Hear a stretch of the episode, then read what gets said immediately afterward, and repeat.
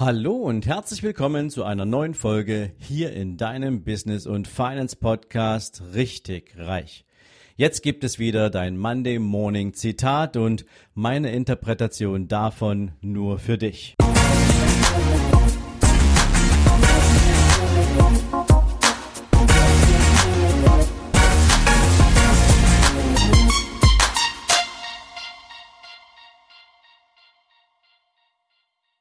Guten Morgen und herzlich willkommen zu einer neuen Zitate-Folge.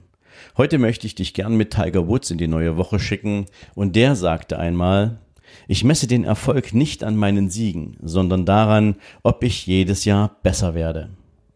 Ja, das Zitat darf man durchaus mal ein bisschen sacken lassen, weil es eine gewisse Logik in sich trägt. Ich glaube, wenn du jemand bist wie Tiger Woods beispielsweise, der permanent an sich arbeitet, dann ist der Erfolg, der Sieg, was auch immer du anstrebst, die logische Folge davon.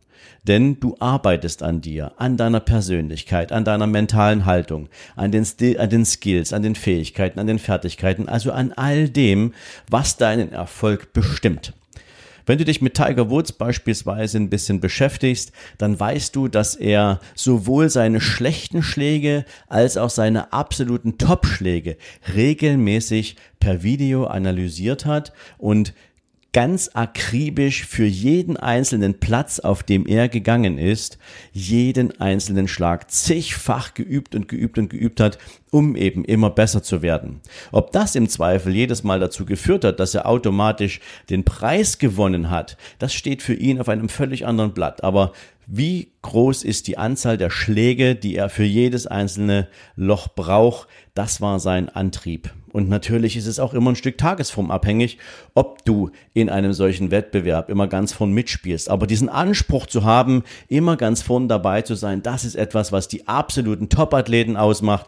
Das ist etwas, was natürlich auch jeden Top-Unternehmer ausmacht. Denn egal, ob du in einer kleinen Nische unterwegs bist und einen kleinen Wettbewerb hast oder ob du in einem großen, breiten Markt unterwegs bist und auch hier sehen musst, dass du die Konkurrenz auf Abstand hältst. Ab wann hörst du denn auf, dich damit zu beschäftigen, besser zu werden? Ab wann ist der Abstand groß genug, um eine Pause einzulegen? Das kann man meistens nie genau sagen, aber eins ist ganz klar, wenn du weiter an dir arbeitest, wenn du deine Skills verbesserst, wenn du dein Habitus, wenn du so willst, weiter kultivierst, dann kann dich im Zweifel bestenfalls niemand einholen. Und ich möchte dir gern mal ein Beispiel bringen, was das auf wunderbare Weise verdeutlicht, wenn du entweder weißt, du hast ein großartiges Talent, und ähm, arbeitest aber nicht nur an dir, sondern auch an anderen Themenfeldern, um eben jedes Jahr besser zu werden. Oder du bist halt jemand, der auf sein Talent zählt und glaubt, dass alles, was da drumherum gehört, halt die Aufgabe der anderen ist. Heute möchte ich dir ein Beispiel bringen aus dem Formel 1 Sport. Und natürlich wirst du wissen, wer Michael Schumacher war. Oder ist, besser gesagt. Aber ich spreche jetzt natürlich von seiner aktiven Karriere. Michael Schumacher war ein absoluter Ausnahmerennfahrer. Er war nicht nur in seiner Kindheit, als er mit dem Kartfahren angefangen hat, ein großartiger und akribischer Fahrer, sondern er hat in dieser Zeit nicht nur das Fahren selbst zu dem gemacht, was er unbedingt verbessern wollte, sondern er hat natürlich sich für das Fahrzeug interessiert, in dem er unterwegs war. Er hat selbst an diesem Fahrzeug rumgeschraubt. Er hat selbst ganz genau überlegt, was muss passieren, damit dieses Fahrzeug den besten, ja, die, den besten Drift hat oder die beste Haftung auf dem Untergrund hat. Was muss passieren, damit die Lenkung ordentlich funktioniert? Also er war immer auch technisch interessiert und hat sich in dieses Fahrzeug hineingedacht und hat die Symbiose erzeugt aus dem Fahrzeug und seiner eigenen fahrerischen Leistung. Und das hat ihn später dann bei Benetton definitiv schon mal extrem geholfen, als er mit Benetton dann nach einigen Jahren den ersten und zweiten Weltmeistertitel eingefahren hat.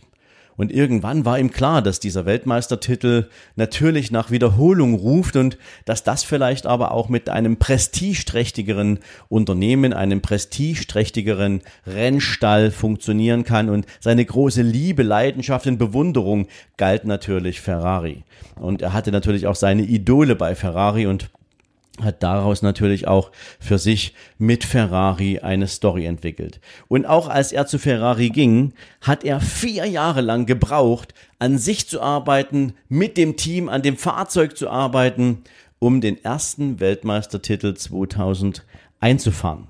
Und es folgten vier weitere Weltmeistertitel direkt in Folge mit Ferrari.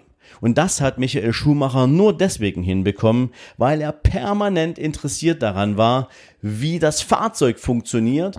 Er hat mit den Mechanikern gemeinsam jeden noch so kleinen Fehler analysiert. Er war derjenige, der dieses Team getrieben hat. Er war derjenige, der ganz akribisch nach noch mehr und besseren Veränderungen an seinem Fahrzeug gesucht hat, der mit seinem Team, mit seinen Mechanikern richtig tief reingegangen ist in die Funktionsweise dieser Maschine. Und er hat natürlich auch dazu beigetragen, dass er als Führungskraft, wenn du so möchtest, sein Team zu Höchstleistungen angetrieben hat.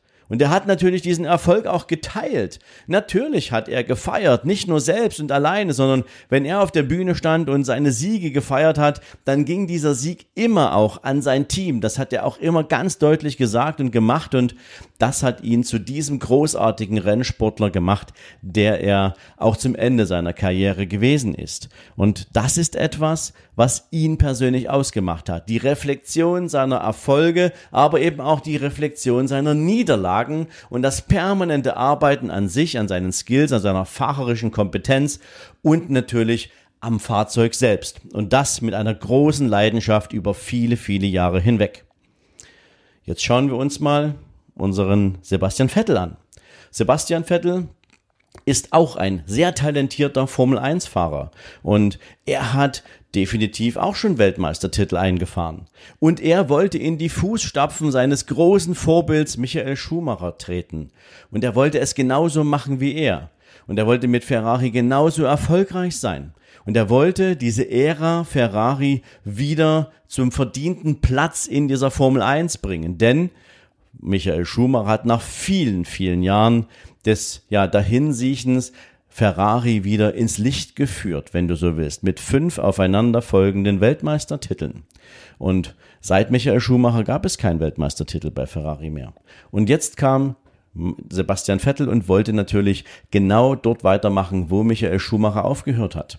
Und Sebastian Vettel ist allerdings jemand, der eben als Fahrer extrem stark ist, aber als Mechaniker, als jemand, der sich in das Auto hineindenkt, als jemand, der sich in sein Team hineindenkt, ist er nicht so wie Michael Schumacher. Und es geht nicht darum, eine Kopie von Michael zu sein, aber es geht darum, mit derselben Akribie, mit derselben Lust, Leidenschaft, aber eben auch Intensität so hart an der Verbesserung von sich selbst und dem Fahrzeug zu arbeiten, mit dem Team gemeinsam, alles wirklich an Möglichkeiten auszuschöpfen, damit diese Symbiose auf der Rennstrecke alle anderen hinter sich lässt.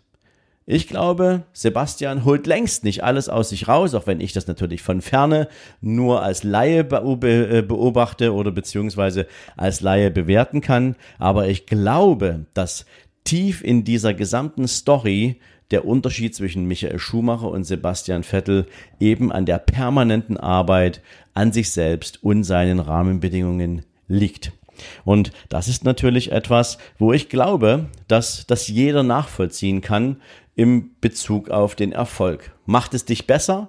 Ja, natürlich macht es dich besser. Wirst du deswegen immer ganz oben stehen? Vielleicht nicht, aber es sagt viel darüber aus, wie sehr du darum kämpfst, ganz oben zu stehen. Und natürlich ist nicht für jeden der erste Platz oder der Sieg oder das Treppchen das große Ziel, sondern es ist vielleicht das Geld verdienen. Und dann kannst du nämlich ins Unternehmen reinschauen.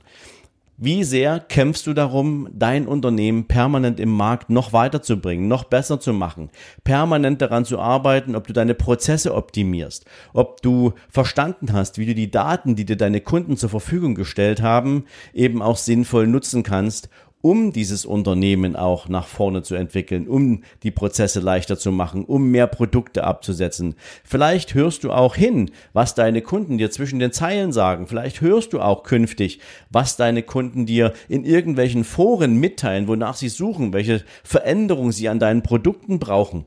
Das macht den großen Unterschied aus, ob du dich verbesserst, ob du das Produkt verbesserst, ob du dein Unternehmen dadurch besser machst und ob das dein permanenter Antrieb ist oder ob du, wie viele zum Beispiel da draußen im Online-Marketing, sagen, ich habe jetzt mal einen Videokurs gemacht, ich habe jetzt mal ein E-Book geschrieben, ich habe jetzt mal dies und das gemacht, so und damit habe ich jetzt irgendwie so meinen Teil erstmal erfüllt. Jetzt gucken wir mal, wie sich der ganze Spaß verkauft und jetzt kommt erstmal nichts weiter nach. Jetzt werde ich das nicht weiterentwickeln, die Arbeit ist einmal gemacht und jetzt gehen wir mal da und gucken, dass wir möglichst viele Menschen damit erreichen. Aber wie groß wird dieser Erfolg sein, wenn du diese Produkte nicht permanent weiterentwickelst?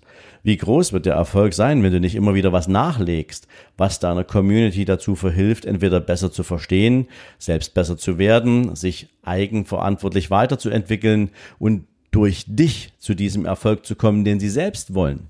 Also das alles, glaube ich, steckt hier in diesem Zitat drin und deswegen war es mir wichtig, dich heute mit diesem Zitat in die Woche zu schicken, weil es uns auch mal wieder den Spiegel zeigt, woran können wir uns orientieren, was macht Reflexion aus und was könnte ein Antrieb sein, um richtig erfolgreich zu werden. In diesem Sinne wünsche ich dir einen großartigen Start in die neue Woche. Ich freue mich, wenn du morgen wieder dabei bist zum nächsten Thema. Und ja, in diesem Sinne, mach's gut. Ciao, ciao. Du hast dein finanzielles Mindset mit deinem gratis E-Book nicht auf den Kopf gefallen, in die richtige Richtung gebracht? Und du hast den Investment Guide dazu nutzen können, das für dich richtige Investment zu finden, mit dem du jetzt deinen persönlichen Vermögensaufbau gestalten und umsetzen wirst, dann wird es jetzt Zeit für das große Finale. Nämlich, wer soll dich auf diesem Weg zu deinen finanziellen Zielen denn begleiten? Dafür habe ich für dich den Beraterguide entwickelt. In diesem Beraterguide lernst du, wer am besten dafür geeignet ist, bezogen auf deine persönlichen finanziellen Lebensziele, dein Begleiter zu sein. Du bekommst einen Überblick über alle Beratergattungen in Deutschland, über deren Motive, über deren Ansprüche und wie sie zu deinen Zielen passen. Den Link zu diesem Buch findest du wie immer hier in den Shownotes. Ich wünsche dir spannende Erkenntnisse und ich freue mich natürlich, wenn du mich nachher an deinen Erkenntnissen teilhaben lässt. In diesem Sinne, viel Spaß beim Lesen und wir hören uns. Bis dahin, ciao, ciao.